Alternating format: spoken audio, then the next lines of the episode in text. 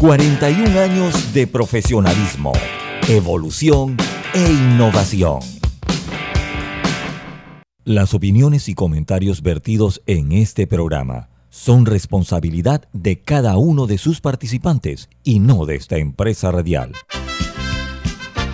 Son las 7.30 de la mañana, hora de un buen café y hora de Infoanálisis, el programa de información y análisis más profundo de Panamá. Infoanálisis con Guillermo Antonio Adames, Rubén Darío Murgas, Camila Adames Arias y Milton Enríquez. Infoanálisis por los 107.3 de Omega Estéreo.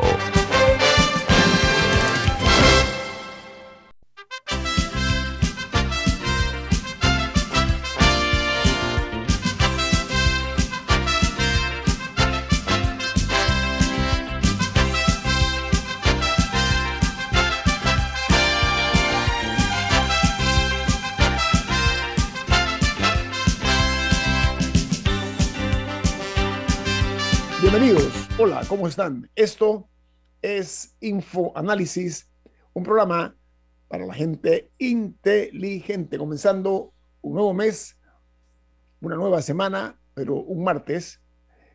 Y es un placer para nosotros platicar con ustedes en los próximos 58 minutos, hablarles de la situación en el mundo, en Panamá, noticias nacionales e internacionales, en este programa Info Análisis. Hoy 3 de mayo del año 2022. Eh, Info Análisis es presentado por... Por Café Lavazza, un café italiano espectacular. Usted puede conseguir en los mejores supermercados. Los puede, lo puede solicitar en los mejores restaurantes y también pedir servicio a domicilio por internet a través de www.lavazzapanamá.com. Café Lavazza, un café para gente inteligente y con buen gusto, presenta Infoanálisis. Gracias, don Milton. Bueno, esta mañana, como de costumbre, estamos acompañándoles Camila Adames Arias, Milton Enríquez y este servidor Guillermo Antonio Adames. Les recordamos que este programa se ve en video por Facebook Live y también queda colgado en eh, la aplicación YouTube. Quedan todos los videos de nuestros programas de un año para acá, dos años, todos están ahí colgados en YouTube, pueden verlos si quieren rememorar algo, alguna información de, algún momento, estamos para servirles también.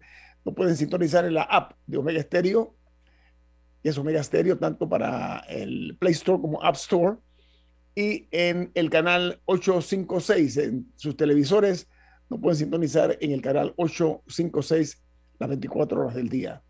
Bueno, amigos, vamos a dar inicio. Diga, Camila, buen día, dígame. No, es que antes de entrar con las notas internacionales, quiero mandarle un saludo de cumpleaños a un gran amigo de esta casa, a Eduardo Linyuen, que hoy suma un año más de vida. Felicidades, Eduardo. Un abrazo. Eduardo Tenzin Linyuen Licona. Licona, exacto. El, estilo de Eduardo eh, tiene que haberlo visto, los miles de televidentes que sintonizan TVN tiene la particularidad, por ejemplo, si él va a referirse a Camilo, dice Camila Adames Arias. no, no, él se sabe es el segundo nombre de todo el mundo. No, por eso sí, pero además, exacto, además, Milton Cohen Enríquez, o sea, no, o sea, más, o sea, más que el apellido es el segundo, el segundo nombre es la gracia. Y también, no, no, tengo segundo. No, y el apellido materno. Sabe todo. O sea, a él hay que llamarlo Eduardo Tenzin Linyuen Licona para reciprocar. Feliz cumpleaños. Eduardo, como siempre, los afectos son evidentes. Bueno, vamos a darle a conocer a ustedes cuáles son las noticias que hacen primera plana los diarios más importantes del mundo. El New York Times titula, Borrador muestra que la Corte Suprema de Justicia anularía Roe versus Wade, que es eh, en base a la fuga de documentos que no tiene precedentes en tiempos modernos. Dice que la mayoría de la Corte vetó en privado para anular la histórica decisión sobre el derecho al aborto, según un borrador de opinión que eh, se dio eh, a conocer y que fue obtenido por el diario el New York Times de la revista Político, así se llama esta publicación. Mientras el Washington Post, su principal noticia de primera plana es el tráfico de drogas ahora floreciente en Afganistán con la metanfetamina. Dice que durante mucho tiempo un eh, centro de producción de opio, ahora el país podría estar alimentando una eh, nueva crisis mundial de drogas con lo que están teniendo los expertos. Y The Wall Street Journal titula, Ucrania dice que hundió dos barcos navales rusos y los civiles salen de Mariupol. Dice que Ucrania dijo que hundió dos barcos de guerra rusos en el Mar Negro y que un ataque con misiles rusos mató a varios civiles en Odessa, mientras la Unión Europea estaba dispuesta a proponer una eh, prohibición del petróleo ruso. Mientras me, gustaría, permiso, me gustaría regresar a la noticia de Roe versus Wade, eh, que es básicamente una ley que eh, en 1973 hizo legal el aborto a nivel, o sea, en todos los estados de Estados Unidos. Y lo que haría esta decisión es que permitiría que los estados hicieran sus propias leyes al respecto. Y con, si se pasa esa ley, más o menos la mitad de los estados de Estados Unidos eh, podría prohibir el aborto en distintos niveles. de hecho, de hecho ya varios han pasado leyes que solamente están esperando la decisión y automáticamente cambiarían. Lo que llaman trigger laws, o sea, leyes gatilladas, que si la corte fallara, la ley entra en efecto, la ley ya está aprobada. Exacto. sí, más que se espera que más estados, que más estados aprobaran leyes. Entonces, eh, ajá, algo eh, interesante en ese sentido es que esta no, lo que se filtró no es la decisión, es como un, borrador eh, escrito por uno de los magistrados de la Corte Suprema de Estados Unidos. La decisión en firme se espera como en junio o julio, más o menos, y está basado en un caso de un estado, que es Mississippi, me parece. Eh, y entonces ahí verdaderamente se conocerá la decisión. Eh, es interesante, uno, que se filtrara, y dos, también, o sea, aparte de cómo está redactada, porque también sugiere, también, o sea, hace referencia a otras leyes que también posiblemente, si alguien presenta los casos, la Corte eh, podría decidir revisar. Em, y al mismo tiempo hay compañías que ya están tomando medidas. Por ejemplo, a mí me llamó la atención ayer, vi una noticia de que Amazon le iba a proveer, antes de que, antes de que saliera que se haya filtrado, Amazon había dicho que ellos le iban a pagar a sus, a sus empleadas eh, gastos médicos para viajar a otros estados si en su estado no se permitía el aborto y ellas lo necesitaban, que Amazon le iba a cubrir parte de eso. O sea que no sé si Amazon sabía desde antes que se iba a filtrar o si fue una coincidencia. Es un paquete de hasta 4 mil dólares para gastos médicos incluyendo, que no se pueden proveer en el estado donde vive el empleado, incluyendo el aborto. Ajá, me llamó la atención. Solo para eso. Sí, sí, me llamó la atención. Así, tiene toda la razón, Don pero me llamó la atención porque vino un par de horas antes de, que, se, anunciara, de que se anunciara eso. Eh, así que vamos a ver cómo se va desarrollando y definitivamente la decisión final se verá en junio o julio, aunque ya, ya hay eh, indicios de cómo va a venir y se sabía desde, desde por la composición de la Corte cómo podría venir la decisión. Lo que pasa es que el New York Times lo dice muy claro, el titular dice borrador y ellos dicen que fue filtrado, permiso, fue filtrado a una revista que se llama Político eh, que en español es político. Y esta filtración ha sorprendido a mucha gente. ¿Saben por qué? Porque aparentemente eso se habló a nivel de los señores miembros de la Corte Suprema y parece que hay el, el quórum necesario para convertirlo en realidad. eso no me sorprende tanto, porque con la, la, la Corte tiene una supermayoría conservadora, lo más probable es que iban. Es más, algunos de los magistrados fueron designados casi que para esa misión como el caso de Amy Barron Cohen, se me olvidó el, nombre, Barrett. fueron designados casi que con esa misión. O sea, claramente por ahí venía la decisión. Lo, llamativo es la filtración. Sí, eso, en el año 92 eh, casi, casi se pasa un fallo en esa dirección y a última hora el magistrado Anthony Kennedy cambió de opinión, pero ya había una mayoría suficiente y él cambia de opinión y no se da. Eh, esta filtración puede tener que ver ya sea como una forma de sabotear la decisión para que haya una reacción de opinión pública eh, muy fuerte o para consolidar los votos para aprobarla y que nadie se arrepienta a última hora. pero no es una filtración inocente. Tiene que ver con los votos que se van a emitir al respecto en el mes de junio, como dice Camila. Bueno, continúo con las notas internacionales. En Argentina, la principal noticia es que los casos de coronavirus eh, aumentan y volvieron a subir por segunda semana consecutiva. Dice que el incremento pasó de 8.387 la semana pasada a 11.443 el día de ayer. Esto lo informó el Ministerio de Salud de la Nación. En Argentina, el total, total de casos confirmados es de 9.083.067. Los fallecidos, que ayer fueron 111, suman 126.600 53. Mientras en Nicaragua, los expertos explican que ninguna misión diplomática en ese país cuenta con seguridad jurídica para operar y que quedan eh, expuestos a confiscaciones tras la salida de Taiwán y de la OEA, que les confiscaron sus espacios físicos que tenían en Nicaragua. Mientras en el Reino Unido, el país eh, dio la alarma de los casos de hepatitis infantil se han detectado ya en 18 países en las últimas semanas. Esa es la nueva corriente eh, eh, que hay de, la preocupación mundial con este crecimiento de los virus en el mundo. Mientras dice que esto lo que está ocurriendo es que podría ser solo la punta del iceberg un problema más extendido que se, que se cree que es el resultado de un profesor del Imperial College de Londres, tras la detección de 114 casos, ha lanzado las alarmas. Mientras en Colombia, una operación conjunta de la Fuerza de Tarea Conjunta contra el Narcotráfico colombiano y las autoridades panameñas lograron la incautación de 6.1 millón, 6.1 toneladas de cocaína en las aguas territoriales de Panamá y esto, eh, la droga eh, fue evaluada, la droga incautada es, eh, fue evaluada en 207 millones de dólares, una labor entre autoridades colombianas y panameñas.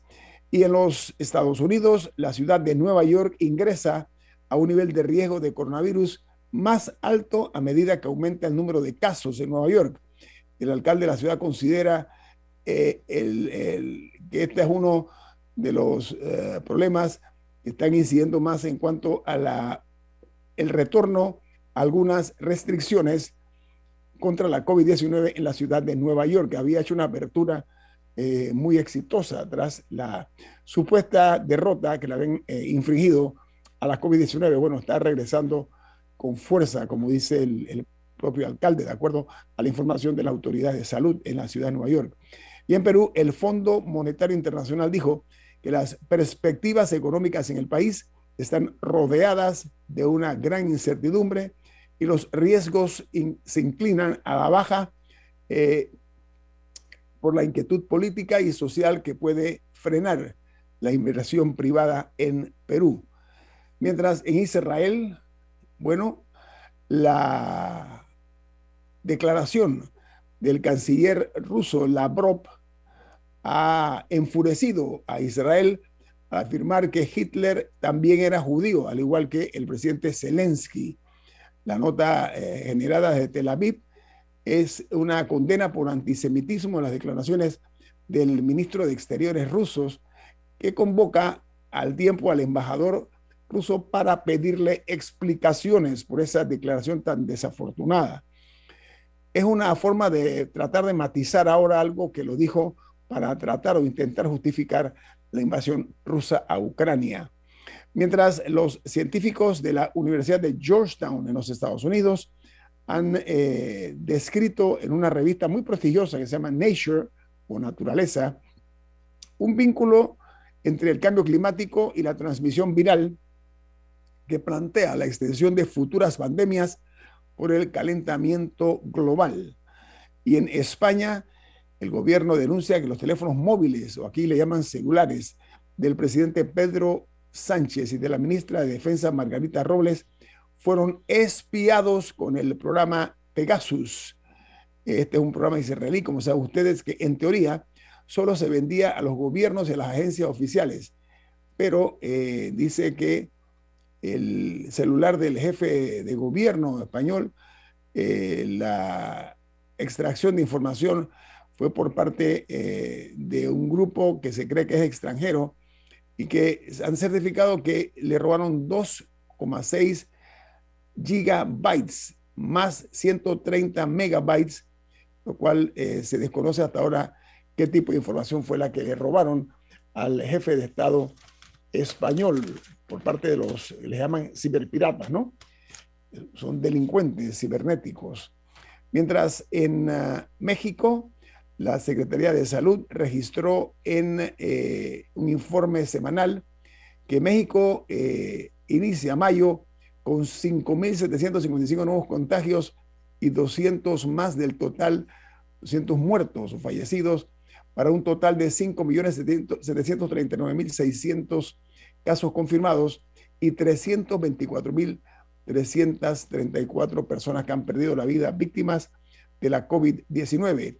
Mientras la principal noticia en Chile es que la autoridad ambiental rechaza un megaproyecto minero, minero de eh, una empresa que se llama Anglo American, que estaba eh, creando una inversión de 3 mil millones de dólares esta empresa minera pretendía desarrollar un proyecto, como dije, de una mina en la zona cordillera de Chile.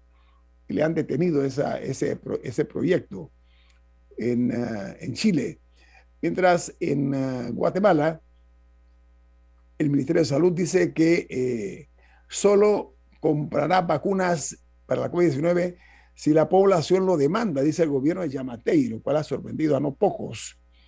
La noticia añade que eh, lo, que está ocurriendo es que a partir de este momento, precisamente el sábado pasado, eh, debe ser no regulado el, hecho del de la compra de vacunas y que solamente eh, no hay vacunas de Sputnik, que es la vacuna rusa, que está, ha estado eh, disponible en eh, cuanto a la cantidad de dosis que caducaron en ese país. Bueno, vamos al corte comercial. Esto es Infoanálisis, un programa para la gente inteligente.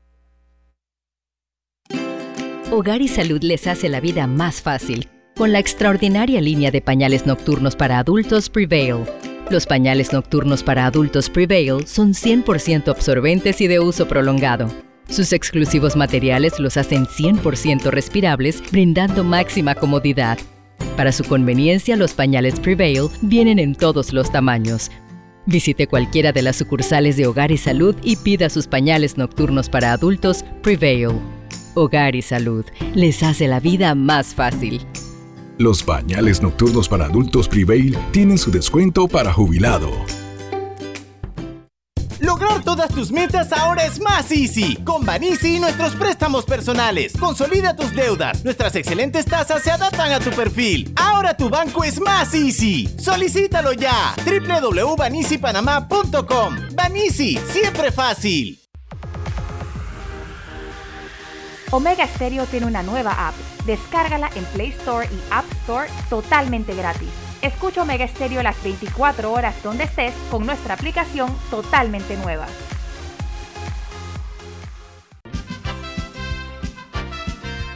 Ya viene InfoAnálisis, el programa para gente inteligente como usted.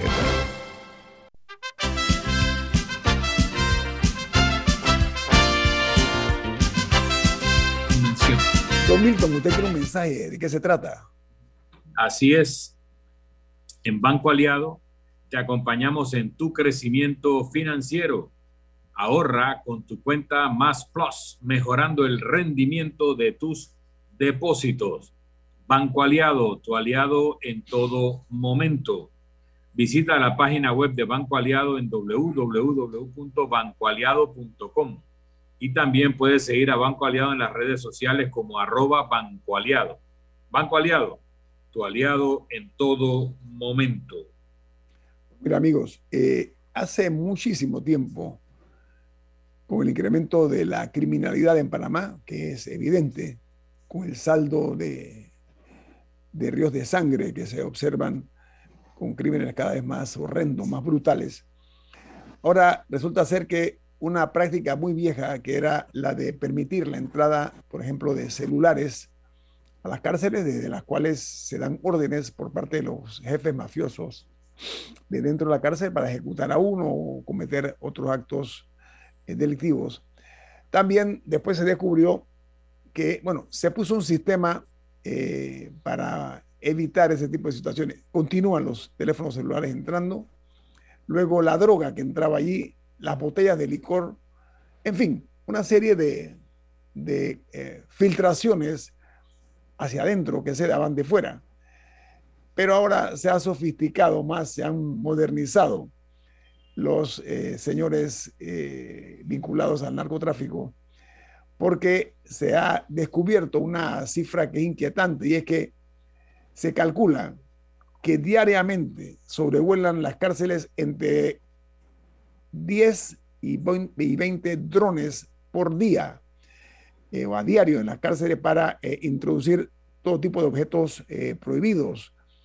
se habla de por ejemplo, eh, los, las armas, las drogas, los celulares, cigarrillos, que son muy cotizados dentro de las cárceles, son introducidos en esos eh, casi vuelos diarios, a pesar de hay controles de bloqueo del espacio aéreo. Ojo, la Dirección de Aeronáutica Civil ha establecido un bloqueo en las cárceles, en el área eh, de las cárceles. Sin embargo, los drones siguen volando. Como es sabido, los drones se utilizan para varias misiones. Es más, actualmente en la, guerra de Ucrania, los drones están jugando un rol importantísimo para hacer bombardeos, son muy precisos. Aquí el problema es que en Panamá están bombardeando drogas y otro tipo de, elementos hacia las cárceles ante eh, la mirada o impávida o la negligencia de las autoridades que están a cargo de las cárceles de Panamá, porque eh, se ha advertido, eh, además de supuesta corrupción que dice que ha ido incrementando, pues eh, hay situaciones como falta de atención médica o el hacinamiento que hay en las cárceles y hay una introducción de objetos prohibidos. Estas son las cosas que se advierten, repito, en cuanto a las cárceles en Panamá. Yo invito a que analicemos un poco más o ampliemos esto porque no ha habido hasta ahora ninguna administración que haya podido ponerle coto, un alto a este tipo de, situaciones que se presentan en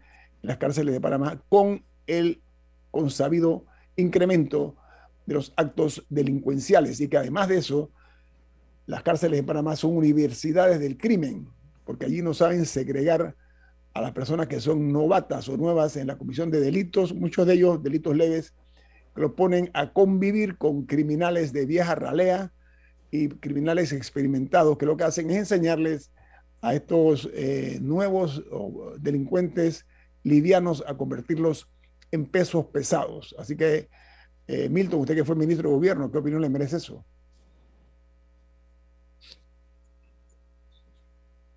Yo creo que el tema del sistema penitenciario, yo lo decía cuando era ministro, es un monumento a la violación a los derechos humanos. Nunca hay suficiente presupuesto para atenderlo porque hay otras prioridades y normalmente los privados de libertad son los últimos en la lista. Eh, sin embargo, tratamos de hacer algunas cosas para reducir el hacinamiento que no implicaban inversión.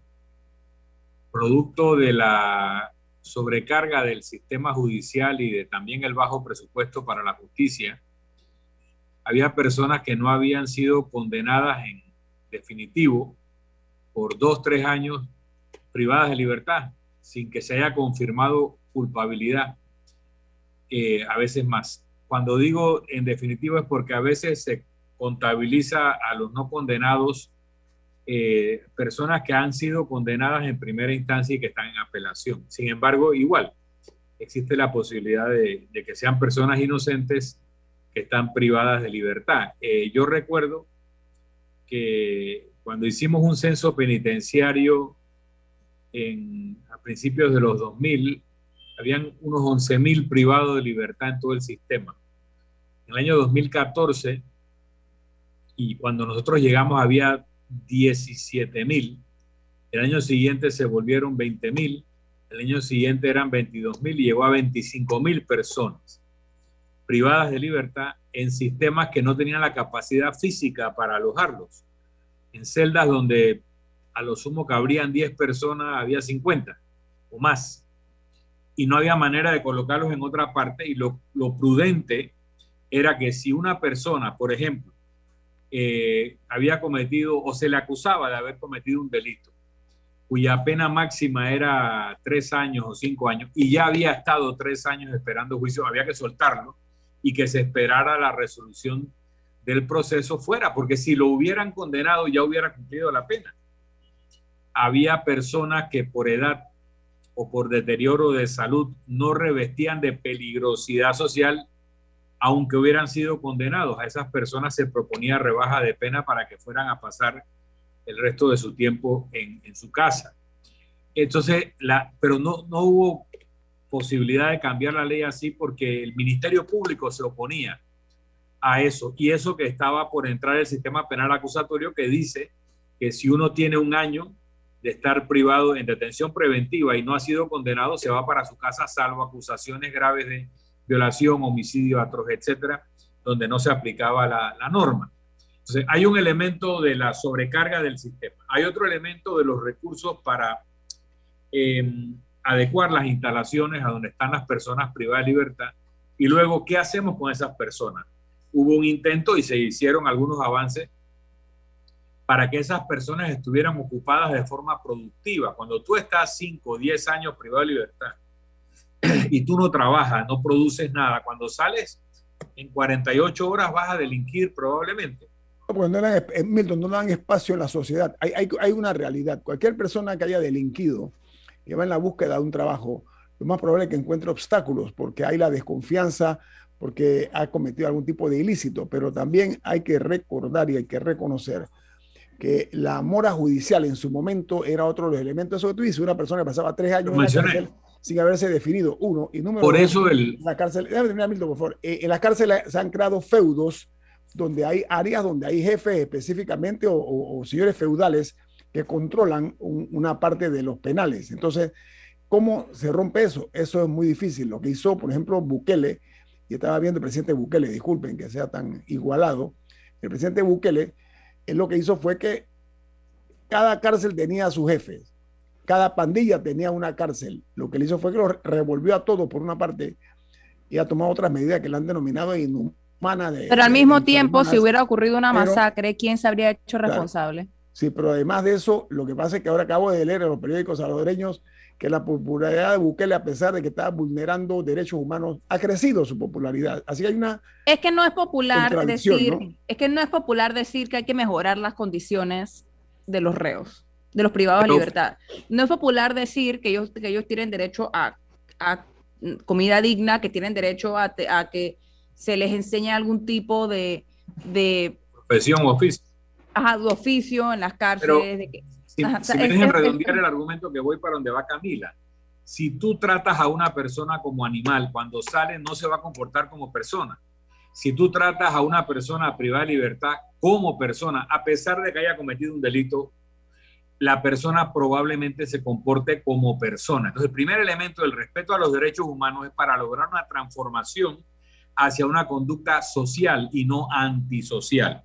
Si esa persona, cuando tú lo tienes privado de libertad, eh, lo educas, eh, toma clases, se gradúa de grados académicos, etcétera, trabaja, recibe remuneración por su trabajo, se le ahorra una parte de ese dinero y se le remite a la familia una parte de ese dinero y en algunos países incluso ayuda a pagar el costo de la privación de libertad con ese trabajo. Cuando esa persona sale, tiene una profesión o oficio, tiene ahorros en el banco y tiene una familia donde llegar porque la ha estado manteniendo durante esos años. Ese es el tipo de cosas que tratamos de empezar a implementar, pero eh, no siempre se cuenta con la comprensión de otras autoridades que tienen una visión represiva del delito. El sistema represivo tipo Estados Unidos es un fracaso. El sistema de rehabilitación para la resocialización y luego el final, el más elevado, el que usan en Europa, el de la justicia reparativa, donde además de rehabilitar a la persona, se le obliga a reparar el daño. Tal vez no puede revivir un muerto, pero parte de lo que tiene que hacer es eh, compensar a la familia del afectado o si se robó algo, devolverlo, restituirlo, repararlo. Eso ayuda a que la persona no vuelva a delinquir. Entonces, si no hacemos el ciclo completo, seguiremos teniendo reincidencia y seguiremos siendo una sociedad insegura o menos segura de lo que podríamos ser. Vamos a corte comercial. Esto es Info Análisis, un programa para la gente inteligente. Con Banisi y nuestros préstamos personales, lograr todas tus metas ahora es más easy. Obtén tu aprobación 100% digital y recibe rápido desembolso. Ahora tu banco es más easy. Solicítalo ya. www.banisipanamá.com. Banisi, siempre fácil. Omega Stereo tiene una nueva app. Descárgala en Play Store y App Store totalmente gratis. Escucha Omega Stereo las 24 horas donde estés con nuestra nueva app.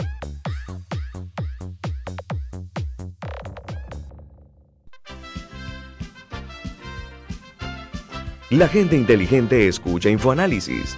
Los anunciantes inteligentes se anuncian en InfoAnálisis. Usted es inteligente. Llame al 269-2488 y todos lo sabrán. Infoanálisis, de lunes a viernes de 7 y 30, 8 y 30 de la mañana, en donde se anuncian los que saben. Mereces un banco que construya una relación de confianza contigo. Para ti llegó la banca de consumo premium de Metrobank, creada especialmente para asesorarte y brindarte experiencias exclusivas. Banca de consumo premium de Metrobank, una banca que te prefiere a ti. Nueva sucursal calle 50 y calle 75 Este. Contáctanos al 204-9094. Ya viene InfoAnálisis, el programa para gente inteligente como usted.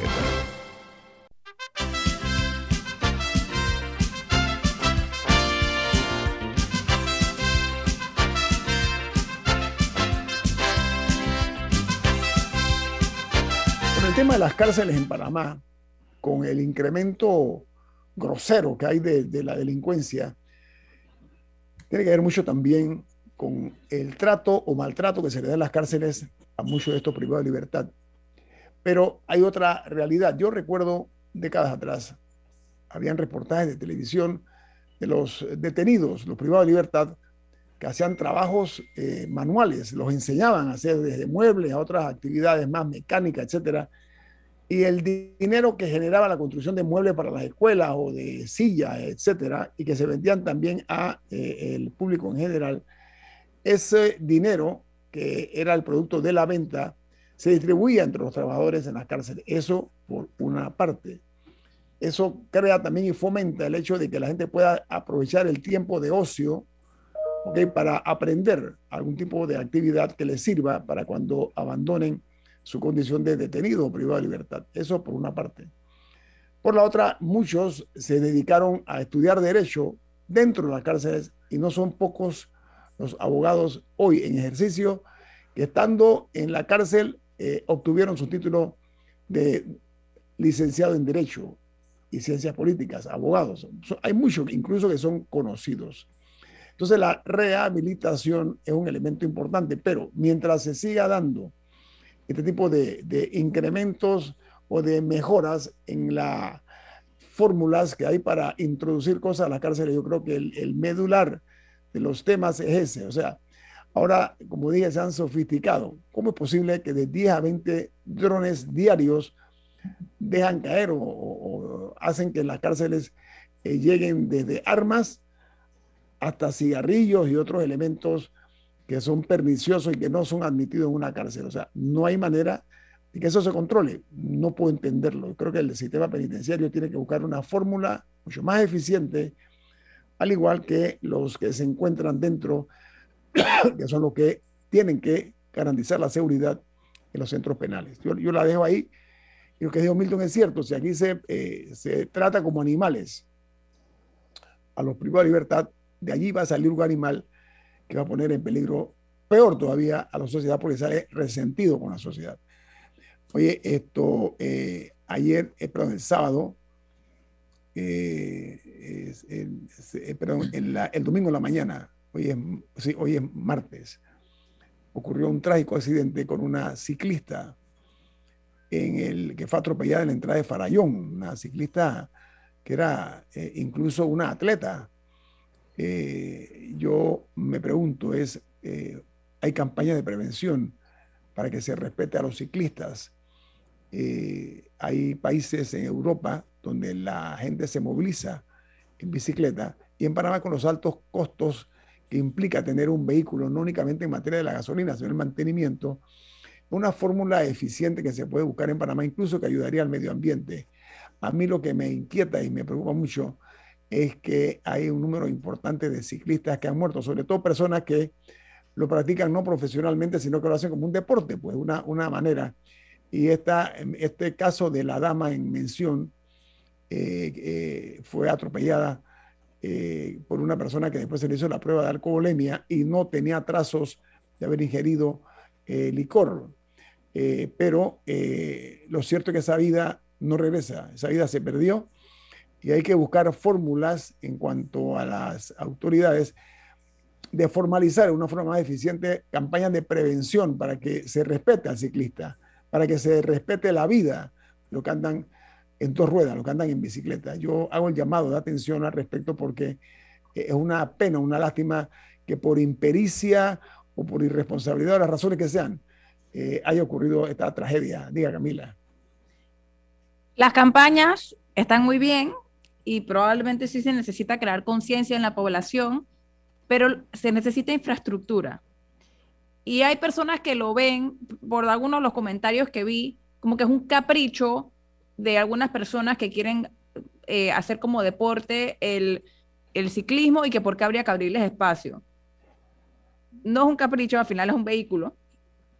Eh, uno. Y dos, eh, hay muchas personas en el interior cuyo principal medio de transporte es una bicicleta. En la ciudad no se ve tanto, pero, y quizá por, o sea, por el perfil de alguno de los casos que, que más se han dado a conocer o los que han inspirado algunas de estas campañas, pero la bicicleta es un método perfectamente legítimo de transporte de una persona, igual que un automóvil.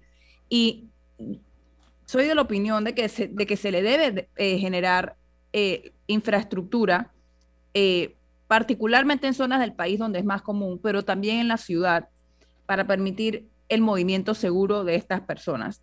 Es un método de transporte sumamente eficiente particularmente para distancias cortas, que en la ciudad debería ser más común y simplemente no hemos querido hacerlo. Mira, creo que iba a decir El siglo pasado, el siglo pasado, estoy hablando del año 1900 y tanto, 1940, 50, 60, mucha de la gente se movilizaba en el interior en bicicleta, para los que no lo saben. Había un flujo de ciclistas importantes que no lo hacían por deporte, lo hacían como un método de movilización tanto en Chiriquí como el resto de, la, de, las provincias. Eso fue cambiando con el tiempo y hoy día tenemos pues una cantidad importante de vehículos a motor eh, que circulan por nuestras calles, las avenidas se han ampliado, etcétera. Pero todavía... Se han ampliado sin crearle los espacios. Sí. Han ampliado para un tipo de vehículo. Sí, por eso, para automóviles. Pero Don Milton creo que iba a decir algo. Sí, permiso, déjeme terminar. Lo que quiero decir es Hombre, que respetemos al que anda en una bicicleta. Eso es inhumano, porque una persona que no tiene protección, usted va en un vehículo, tiene protección de la infraestructura misma del, del vehículo. Una bicicleta está desprovisto de cualquier tipo de seguridad. Ese es el llamado de atención que yo hago. Es un daño eh, que se le va a causar seguro a una persona que es atropellada o embestida por un vehículo a motor. Diga, Milton. No, primero quiero transmitirle las condolencias a la familia Neymar y a la familia Harari. Eh, porque la señora Loti Neymar eh, de Harari era pues muy apreciada en la comunidad y también entre los atletas panameños, era triato, triatlonista. Eh, lo segundo es que hay un derecho constitucional a la traslación, hay un derecho constitucional a la libertad de movimiento y es un derecho humano también. y también hay un derecho humano a la salud. Entonces, sea porque las personas se quieren trasladar o sea porque la persona quiere utilizarlo como ejercicio, son derechos humanos. El mismo eh, impuesto con que uno paga las carreteras es el impuesto con que debieran hacerse las vías para ciclistas y las vías para peatones. No es posible que sigamos viviendo en la sociedad del automóvil, como si el automóvil fuera el único derecho eh, o el único objeto con derecho y, las demás formas de transporte fueran formas exóticas o hasta intromisivas al derecho del, del automóvil o de la persona que tiene automóvil. Los derechos humanos requieren la tutela completa del Estado. Entonces, este tipo de atropellos eh, con resultado fatal no solo sucedió con la señora Lotti, dos o tres días antes otro ciclista fue atropellado y hace unos meses atrás otro ciclista eh, muy conocido, eh, el señor Heilbron, también falleció. él, y otro más, fueron dos los, los, los atropellados. o sea, te, digo, el tema de... Las tablas, creo fue en las tablas, por, allá, por, por, acero. Es, es algo que ha sucedido antes, porque no hay días especiales dedicadas a esta forma de transporte que no, como ustedes han dicho, no solamente es un aspecto deportivo o de salud, es un aspecto de necesidad para miles de panameños o decenas de miles de panameños y panameñas que se transportan mediante la bicicleta. Entonces, que este evento trágico eh, tenga algún, algún resultado positivo para la sociedad y que se haga eh, una iniciativa ciudadana de hacer ciclovías suficientes y adecuadas en todo el país para las personas que se transportan con bicicleta y también que se fomente más el transporte público colectivo, de forma que comprendamos que los recursos públicos de vialidad no pueden tener como objeto único o, preponderante el automóvil personal. Pero mira que en la avenida Balboa un caso trágico también de una joven dama que fue embestida por un vehículo y la mató. Una muchacha que era también muy conocida, al igual que la hoy difunta que tú mencionas, Milton, eh, incluso ahí en la Avenida Balboa hay, una, hay como un pequeño monumento de recordación a ese, a ese trágico accidente en el cual perdió la vida esta, esta joven panameña que conducía su bicicleta y fue eh, eh, embestida por un, por un vehículo a motor. Yo creo que antes que continúen dándose estos casos, y repito, países del primer mundo, en Europa, ustedes ven a la gente movilizándose en bicicleta, hombres en saco y corbata, ojo, en saco y corbata, que van a su trabajo en bicicleta. O sea, hay que... y son ciudades, y son ciudades que tienen infraestructura, que tienen, que tienen carriles exclusivos, eh, y no nada más una línea pintada en el suelo, que esa es otra. En, Holanda es muy conocido que el primer ministro se transporta en bicicleta y a veces el propio rey lo han visto transportando en bicicleta en saco y corbata, como dice Ñito. O sea, es un tema eh, que está muy normalizado en Europa y que aquí es como si fuera una intromisión de estas personas que andan en bicicleta y afectan el tráfico vehicular cuando es lo contrario. Es su derecho a transportarse y a la salud, que es un derecho humano y constitucional, o son dos derechos humanos y constitucionales que tenemos que tutelar también.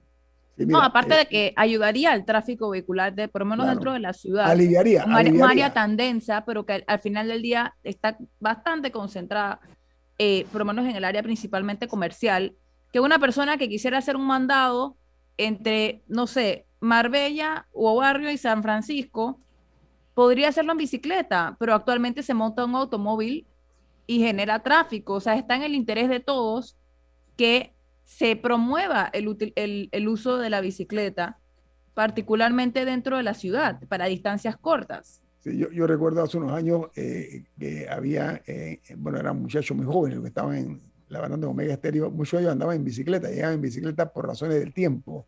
Era más rápido llegar en una bicicleta que llegar en un auto. Yo recuerdo que Roberto Antino Díaz, que trabaja en Omega Estéreo, una vez se fue de Panamá David en bicicleta. Yo no, yo, yo me, quedé sorprendido, ¿no? Panamá David en bicicleta, imagínense ustedes, lo hizo un viaje casi que, que de placer en la época que él montaba bicicleta. Hoy día creo que es difícil con el par de años que carga sobre las espaldas. Pero bueno, va para el corte comercial. Esto es Info Análisis, un programa para la gente inteligente. Omega Stereo tiene una nueva app. Descárgala en Play Store y App Store totalmente gratis. Escucha Omega Stereo las 24 horas donde estés con nuestra aplicación totalmente nueva.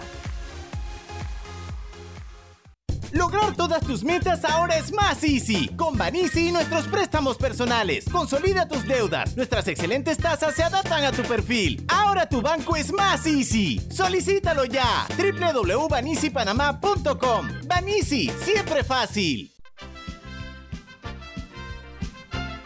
La gente inteligente escucha InfoAnálisis. Los anunciantes inteligentes se anuncian en InfoAnálisis. Usted es inteligente. Llame al 269-2488 y todos lo sabrán. Infoanálisis, de lunes a viernes de 7 y 30, 8 y 30 de la mañana, en donde se anuncian los que saben.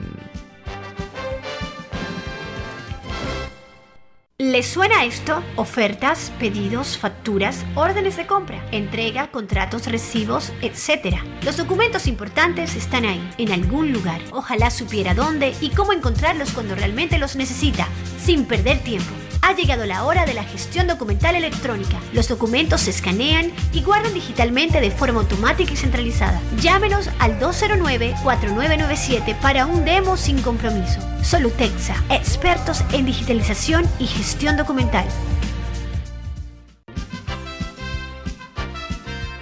Ya viene InfoAnálisis, el programa para gente inteligente como usted.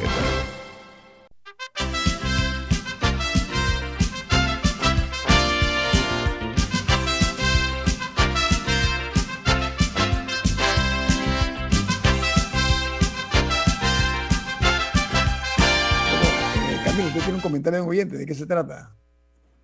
Sí, el oyente José Rolando dice, a todo ciclista del interior, trabajadores, se le exige el pago de placa para poder circular.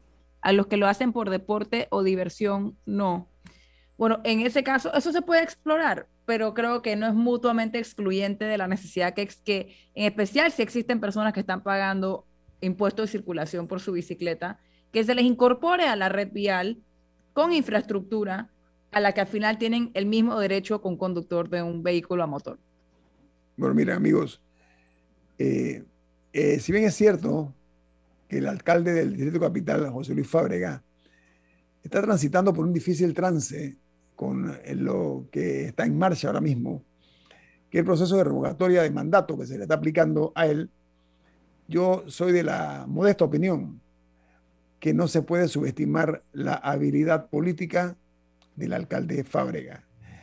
No por gusto ha llegado a la alcaldía, o sea, es, eso no es el producto de una coincidencia, no es el producto de un momento de buena suerte, no es un juego de azar mediante el cual él ha llegado a este cargo.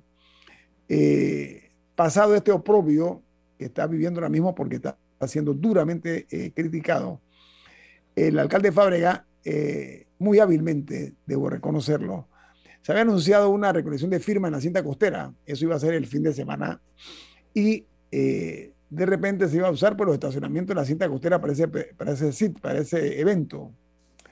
De repente salió así como de la bruma la celebración de un evento municipal y los estacionamientos de la cinta costera que iban a ser utilizados para este acto de revocatoria, recolección de firmas, el lugar acordado había sido exactamente la cinta costera, bueno, fue clausurado por el municipio. Pero sí se dio, sí se dio la recolección. Yo vi fotos de gente que estaba... no, pero la acción de cerrar parte del sitio donde se había hablado originalmente no se puede pasar por alto. O sea, eh, eh, lo que yo pretendo decir con esto es que si bien es cierto que es plausible o, o es aceptable el hecho en una democracia de hacer este tipo de movimiento, lo que yo quiero señalar y que sería un craso error pensar que el alcalde Fábrega es una galletita que se la pueden masticar fácilmente. A, eso me refiero, un hombre habilidoso en política, hombre que sabe de política, hombre que ha llegado desde el cargo de diputado de la República a la segunda posición más importante, que es la de alcalde del Distrito de Panamá, que es un pivot para llegar a la presidencia de la República en muchos países del mundo.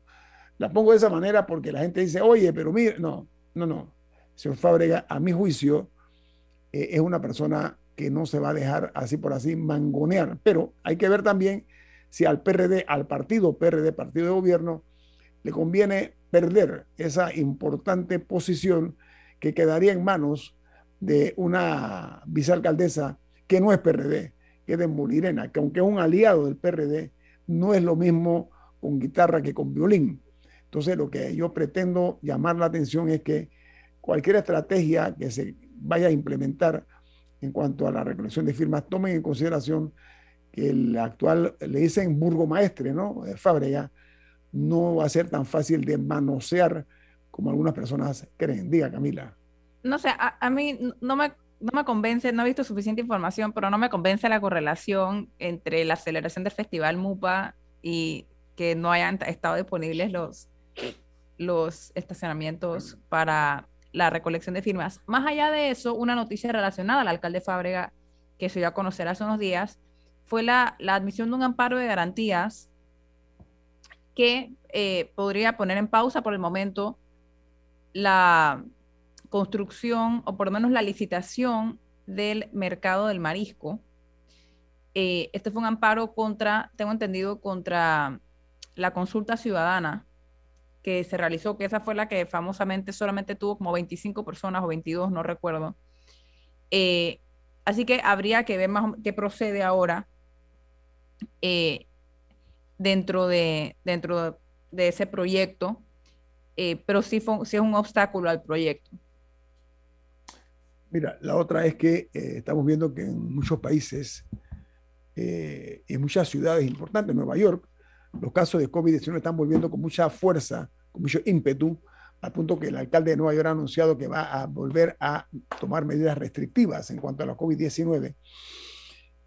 Estamos viendo otras naciones de, América Latina que también están en esas mismas circunstancias y hoy eh, la noticia que aparece en cuanto a la información que se genera en el Ministerio de Salud es que se reportaron 538 nuevos contagios aquí en Panamá y un fallecido, eso es lo que se habla pero en la positividad eh, subió a 11.9%. Sí, con respecto a eso. El total, permiso, el total de las personas afectadas por la COVID-19 ascendió a 777.658 los casos y los fallecidos hoy día eh, se contabilizan en la suma de 8.185 vidas que se ha cegado por parte de la COVID-19, diga Camila. Aunque el tema de los, de los, del número total de casos, creo que ya pierde un poco de, de, relevancia, en especial cuando hay personas que puede que ya les haya dado dos o tres veces, entonces no sé si aparecen como, aparecen contabilizados como dos o tres veces en la cifra total o si solamente la mantienen por persona, tengo esa duda. Pero eh, hay ciertas cosas que han quedado un poco. Le hablan de caso, Camila. Sí, por eso, pero eso, pero puede que tres sean una sola persona, por ejemplo. Eh, con respecto, o sea, en el número total. Algunas cosas que siento que han quedado en el aire, por lo menos yo no, no he visto eh, que hayan tenido una mayor conclusión, que son herramientas muy efectivas eh, para el combate de la pandemia, son, por ejemplo, las pruebas caseras. No sé en qué quedó ese tema eh, que se, había hablado de que el Estado iba a comprar unas pruebas caseras de que se iban a distribuir, o por lo menos creo que también se, le, se iba a permitir su venta, etcétera, pero no, no he visto eh, qué tan disponibles están estas pruebas, que definitivamente es algo útil que una persona se la pueda realizar en su casa o que las empresas las puedan hacer. Eh, y sin que las personas tengan que ir a hacer fila por dos horas y media, cuatro horas a un centro de. Eh, particularmente si los casos siguen subiendo.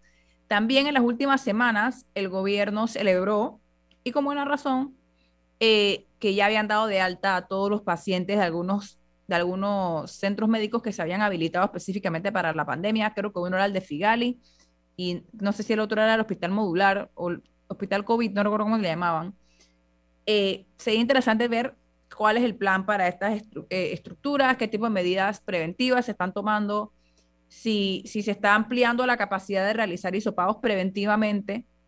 Eh, o sea, todas estas cosas tengo, tengo, tengo dudas, algunas pueden que se hayan hecho y simplemente yo no me he enterado, pero creo que son cosas de las que hay que llamar la atención, eh, particularmente antes de hablar de posibles restricciones, porque al final lo, creo que ya esta sería que la quinta ola, si, si, si se llega a materializar, que no, que no es una realidad todavía, eh, pero hay muchas cosas que hemos aprendido y que, y que siento que se deben implementar antes de entrar en un momento de crisis.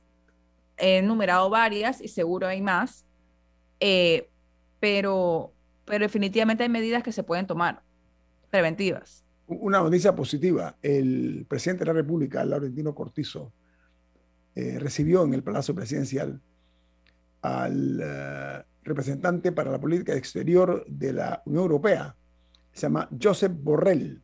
Él celebró una reunión, el presidente, con, este importante eh, ejecutivo, que eh, dijo el presidente que Panamá será un punto neurálgico en cuanto eh, a la conectividad para afianzar la relación entre la Unión Europea y la región centroamericana, dijo el presidente Cortizo. Me parece que es una, una visión interesante que no se puede soslayar porque eh, lo que dice es que Panamá se convierta no únicamente en un hub de las Américas, sino también que pueda eh, eh, convertirse en un punto de acercamiento entre Centroamérica, la región del Caribe y Europa. Me, me parece muy interesante esta, esta postura del gobierno de Panamá, que la saludo. Enhorabuena que estemos mirando un poco más hacia Europa, el viejo continente. Oye, tenemos que irnos porque viene Álvaro Alvarado con su programa Sin Rodeos, aquí en la cadena nacional Omega Stereo, al tiempo que le damos nuestro sentido de agradecimiento por estar con nosotros esta mañana. Nos despedimos a nombre de quién, Don Milton, ¿quién despide Infoanálisis? Nos vamos, pero lo hacemos disfrutando una deliciosa taza del café Lavazza, un café italiano espectacular Café Lavazza, un café para gente inteligente y con buen gusto. Despide Infoanálisis. Ha finalizado el Infoanálisis de hoy. Continúe con la mejor franja informativa matutina aquí en Omega Estéreo 107.3, Cadena Nacional.